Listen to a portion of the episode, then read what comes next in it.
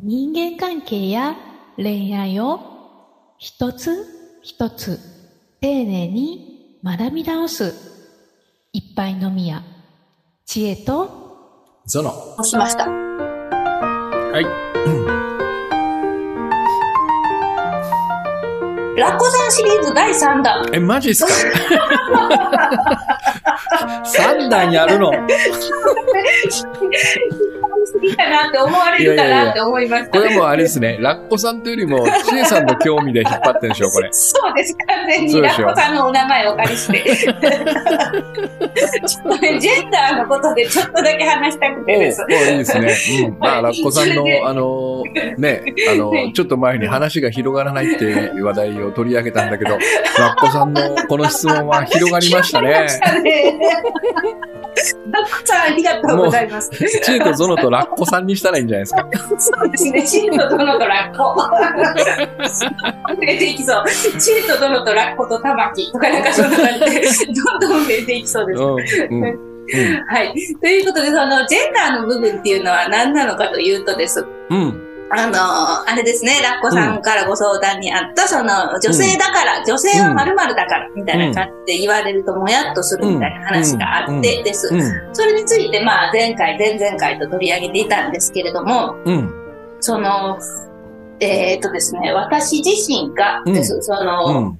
ジェンダーに関して、その、わってき、た例えば女性だからって決めつけられて何か言われた時にです、うん。そんなことないと思ってもやったとするじゃないですか。で、はいはい。その時に、その、例えば、プラドノさんの前前回とか前回のお話を思い出して、あ、こういうふうに、こう、あの、こういう価値観で育ってきたんだろうな、みたいな。うん。どこにも悪い、悪者はいないんだなっていうふうに、うん。お落ちそうで落ちない時っていうのがあってです。はいはい。それがです、あの、なんかちょっと見下してる感自分にあるみたいな思った時にです、うん。なんかこう落ちそうで落ちないというかです、うん。もやっとがき消えなくなってしまうんですね。うんあのーなんでしょうね。なんかこう、例えばじゃあ、あの、えっ、と、以前です。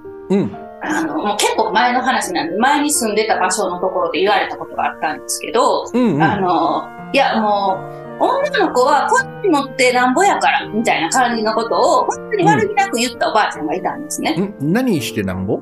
えっ、と、子供持ってなんぼやから。ああ、はいはいはいはい。うんで、まあ、当時は私、その、なんでしょうね、それに対してすごい過敏だったので、うんうん。でもそんな、いや、でも私は、こうこう、こういう女性が好きだから、持たないんですとか言うような間柄ではないので、もうもやっとしたまま、ずっと引っ込めて帰っていくしかなかったんですよ。うん。で、そのもやっとを、こう、想像しながら前回、前々回とか話を聞いてたんですけど、はい。その時になんかちょっとそのおばあちゃんをなんか見下してる感が自分の中にちょっとだけあって、そんなん古いやん、みたいな。うん。うんなんかそれがまたもやるみたいな、なんていうんですか？うんちょっとなんか、あの、迷路に入りそうになったので、うんちょっとラッコさんのお名前をお借りして、引っ張ってみました。はい。わかりました。うん。はい。はいさて、はい。人間関係と恋愛を一つ一つ丁寧に学び直すいっぱいの宮知恵と、その、この番組は人間関係や恋愛にまつわるあれやこれやのお悩みや雑学をほっぷりメーターを目指す知恵と、グッドバイブストレーナーの倉園がわちゃわちゃと話していく。心地よい人間関係を作るためのポッドキャスト番組です。知恵と、その。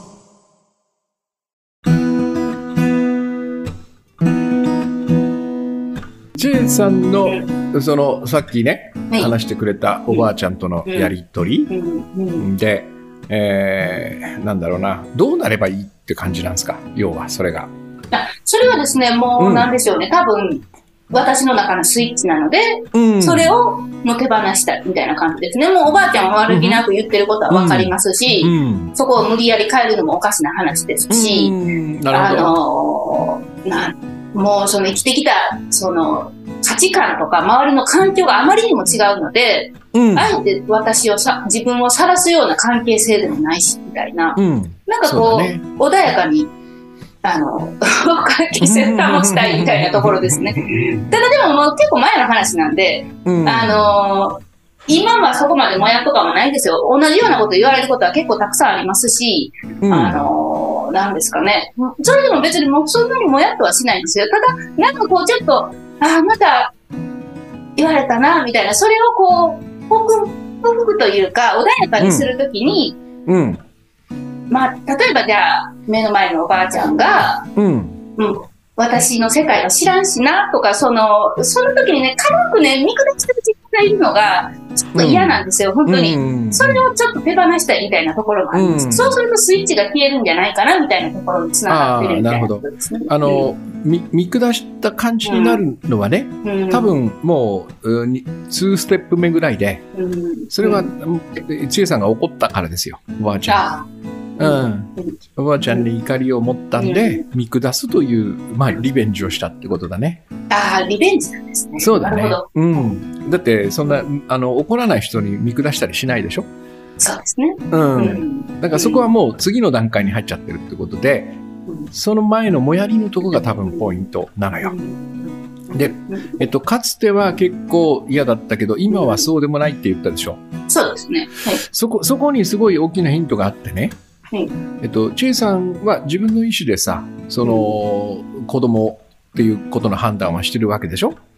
そうですね。そうですね。はい持つか持たないかとかっていうのをね。えーじゃあ、それが本当に1、1ミリも、なんつうのかな、こう、えー、負い目とか、罪悪感とかなく、そのように思えていたかどうかみたいなところに関係してる気がちょっとするんだよね。うんなるほど、なるほど、なるほど。うん。私はこう思ってるのよって生きてたと思うんですよ。私はこれでいいんだ。でも、なんか周りを見たりとかない。するとか、いろんなことをこう見たときに、本当にこれでいいのかなっていう疑問が自分の中ににあったかもしれない。うん。で、今はそれがかなり薄れてるから、もう今それを言われても、いや、だから何って言えるっていう。うん。だからやっぱり痛いとこ疲れた感っていうかね。いや、そうが、ですね。うん。いや、これは結構あれですね。うん。あの、今のもやっとと、今のこ、こもやっと、今はこもやっとなんですよ。うん土もやっとはなんとなく分かったんですけど、うん当時の、その、巨大なもやっとは、すごい根深かったんだろうなってなんとなく思いました。うん。なんかもう壮絶な、なんか怒りを感じてたので、で、それっていうのは本当にもう、ちょっと話とキリがない感じなので、ちょっと今は端折りますけれども、うん。うん。うん。その辺が、い怒りになると、自分に、こう、何を感じてたのかがなんとなくもう分からなくなってしまうので、もう怒りで充満してです。そうですね。なので、なんかこれ、前の収録の時もお話ししたような気がします。うんなんかその自分の感情を見つけに行くみたいな。うん。そうね。だから、まあ、例えばさ、その、かつてはね、うん。男とはみたいなのも厳しく決められていてさ、なん、か、そうだね、こうお、なんだろう、お死に際を咲かせなきゃいけないとかさ、そういうのあったでしょ、ううですね。おもう多分、そんなこと、その通りだと思ってる人は今一人もいないと思うよ。あ、一人ぐらいはいるかな。少なくとも僕は全くそんなことは思ってないし、そのようにできない自分をうん。全然、その、なんつうの、えー、負い目もなければ、罪悪感もないわけ。だとしたら、僕の前におじいちゃんが現れてね、男は自分の死に際自分で決めなきゃダメなんだよって言われても、あ、そうなんですかって言うだけで、全く腹が立たないと思うんだよね。そうですね。うん。うわぁ、こんなこと考えてる人がまだいらっしゃるんですね、みたいな、そんな感じだと思うんだよ。そうですね。そうですね。だからやっぱりこの自分の心の中にね、でも時代が時代なら僕はその負い目を感じて生きてたはずなんだよ。そういうふうに生きられないっていうふうに。その時やっぱりそれ言われたらちょっとガガチカツンときたとカチンときたと思うんだよね。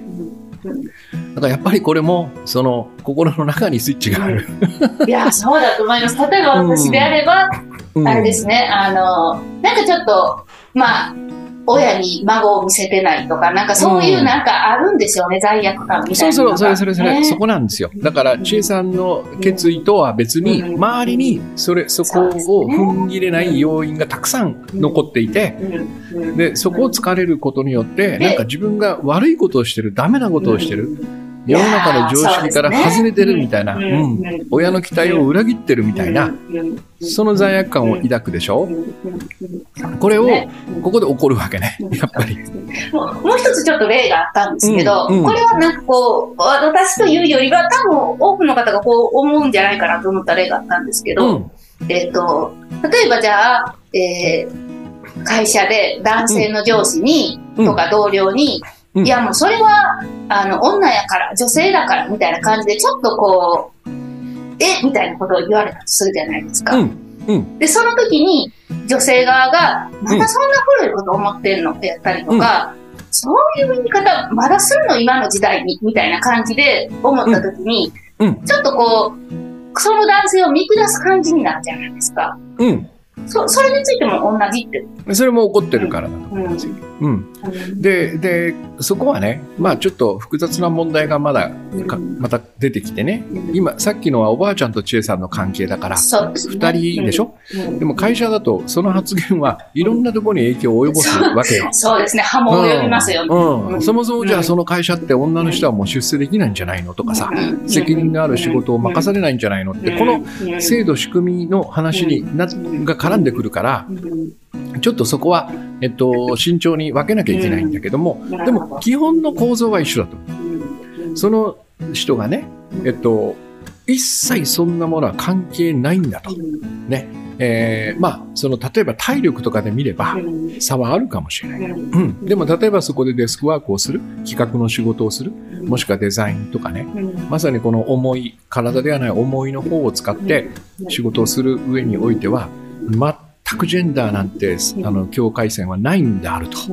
いうふうにしっかりと自覚できていれば、うんもっと違う受け方すると思うんだよね。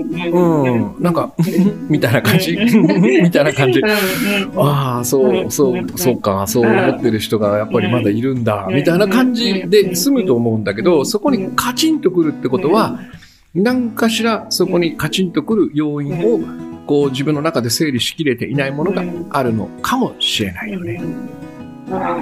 うん。僕僕はね、その経験を一番したのはね、二十何歳かな、四五歳の時に付き合ってた女性がいてね、はい。えーで、僕はもう会社員とかにはならずに、えっと、音楽一本で食べていくと決めていたんですよ。そしたら、その、その子とまあ結婚するみたいな話になって、親に挨拶に行った時に、えっと、そんな定職にもついていない奴に娘はやれんと言われたのよ。そこで、ものすごい頭に来たのね。それは今思うとなぜかというと、僕の中に迷いがあったんだよ。うん。このままでもしかしたら食えないかもしれないと。だから僕、面白いことに、そこですごい腹を立てて、えーたんだけども、その後一回就職するんだよね。会社に。1ヶ月で辞めたけどね。だからやっぱり揺れ動いてたんだね。やっぱこの、この音楽でまだその一人前になれないみたいなことを25過ぎてもね、やってたら僕はひどい人生歩んでしまうかもしれないっていうすごい不安の中にいて、で、それを見事に言い言い当てられたから、そこですごくやっぱりこう腹が立ったんだよ。決めかねてなか決めかねてたんだよ、自分の中で。本当にこの道を行くのか行かないのかって。で、その証拠に、なんかふらふらっと就職とかしちゃってんのよ。でも、い僕はそこで気づいたのね。これは違うと。幸せな道じゃないと。僕はもうこの人と結婚できないかもしれないけど、ここでその音楽の道を諦めることは全く選択肢としては無理だと思った時に腹がくくれたんですよ、そこで。とってもいい経験だと思ったのね。だからそういう、その、なんて、例えば知恵さんで言うならば、私は、私の人生に子供を産むという選択はないんだっていうことをね、決めたとするじゃん。そこでそのおばあちゃんが女はねって言った時に腹が立ったとしたら、あ、まだ私の中に迷いがあるんだな、腹がくくれてないんだなっていうことに気づく。すごく大事なチャンス。うん。本当ですね。そう。わ私はね、あの、このだジェンダーとかそういうものに関わらず、ね、うん。私の実力でうん。仕事をしていく、そしてそれはきっといい仕事ができると。ね、まあ、まあ、今世の中まだ制度とか、うん。えー文化風習の中でそういうものがあるけど、うん。そんなものは私には関係ないんだっていう覚悟がカンと決まれば、うん。多分そんな一言にはうん。心を揺らさずに済むと思う。本当ですね。うん。ん。だからここはとてもいいチャンスなんよ。そういう意味ではね。ううん。ん。でもし逆もあるんだよ。もしそこで千恵さんがうんやっぱり無理と思ったらうん変えればいいんだよ、方針を。やっぱり私は本当は子供が欲しかったんだなっていうふうに気づくことにもなり得るじゃんそうですね。考えるタイミングですよね。そうそうそうそう。うんこの腹が立つうか。。そうはい。ままだ私は決めかねてるんだなってこと。うんこれがね、怒りという、その、そういうことを言われた時の怒りによって、こう、わかるというのはね、うんやっぱり僕はね、そういう人が現れてくれるっていうのはうん僕らにとっては、まあありがたいって言ったら変だけども、うんうん、そんな風に見ることも、人との関係をね、見ることもできるということかな。うんうん。いや、このラッコさんシリーズはやっぱ3回通して聞いてたんですね。深かったね。そうですね。うんもう3回で解決って感じがします。うん はい。まあそう。だから、その、これからもさ、世の中、いろんなことがこう変わっていくし、うん。僕らの意識の持ち方とかもさ、うん。どんどんどんどんこう、あの、なんつうの、アップデートされていく。うん。でもそれは同じ速度でみんなが進んでるわけじゃないから、ね、それになれない、それは受け入れられないっていう人、これは全部恐れや不安だと僕は思うのね。えー例えば、その、女性が進出してきたら、ただでさえ出世の、あの、道は狭いのに、ますます、その、自分がそこから、あの、落とされてしまうんじゃないかとか、それからすごく男尊女卑なあの環境で育った人はね、自分の上司が女性なんて我慢ならないみたいなことを、そういうスイッチを持ってる人もいるでしょ、えーだから、えっと、そういう中で、その行き違いみたいなね、うん。意見の相違みたいなのは当然起こるさ。でもそこに、こう、カチンと来る、来るか来ないかっていうところは、えーやっぱり自分がどういうふうにね、えーこれから認識をして生きていこう、いこうとしているかっていうところのね、なんかこう腹のくくり方というのかね、信頼の仕方っていうのかな。信頼だと思うね。自分への。そうそうそうそう。はいうん。女性関係ないですよ。っていうこの信頼。ここが揺らいでる時にやっぱりカチンと来てしまう。でもそこをね、やっぱ信頼しないとね、ダメだと思うんだよね。ですね。うん。それこそ、迷って迷って迷ってってなってしまう。はい。その、そもそも生きにくい状態の中で、うんえっと、流れを変えていくわけじゃないですか。ね。そして、それができた人は先駆者となってさ、うん、えっと、後から続いてくるね、うん女性の希望とかにもなるわけでしょ、うん可能性にもなるわけでしょ。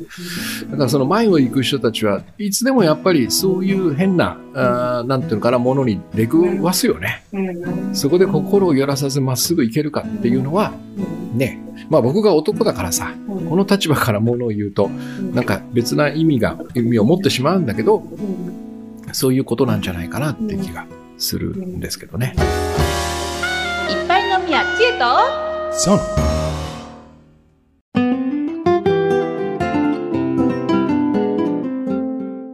もやりポイントを排除排除っていうのが、その、お王道じゃないですか。うん。もやりポイント、もやり、うんもやり人を、うん。もやり人を排除排除、もしくは遠ざかる遠ざかる、もしくは攻略するみたいな。うん。そうじゃない捉え方が今回のこのラッコさんシリーズ3つで話されている大きな肝だと思うので、うん。うんうん、ぜひ、ね。あのうん。こんな捉え方もあるんだみたいにうん。あの捉えて、ね、いただけるとすごくいいんじゃないのかなと思いますよ。なんか僕らは自分で思ってるほど、うんその、なんていうのかな、僕らの心というのはね、えっと、自由にならないものではないってことだね。ですね。うん。外、あの、外からの影響で乱れ、うんそして外からの影響で元気になるっていうものではなくて、中、中から自分の意志で、くっとこう、持ち直したりすることができるっていうこと。ここもなんか、あの、僕は今の時代必要な認識なんじゃないかなっていう気がしますね。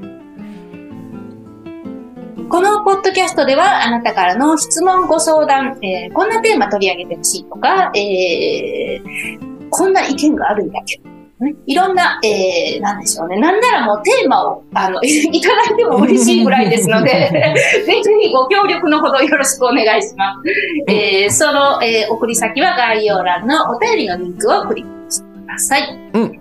では今日も、えー、良い夜をお過ごしください。さようなら。さようなら。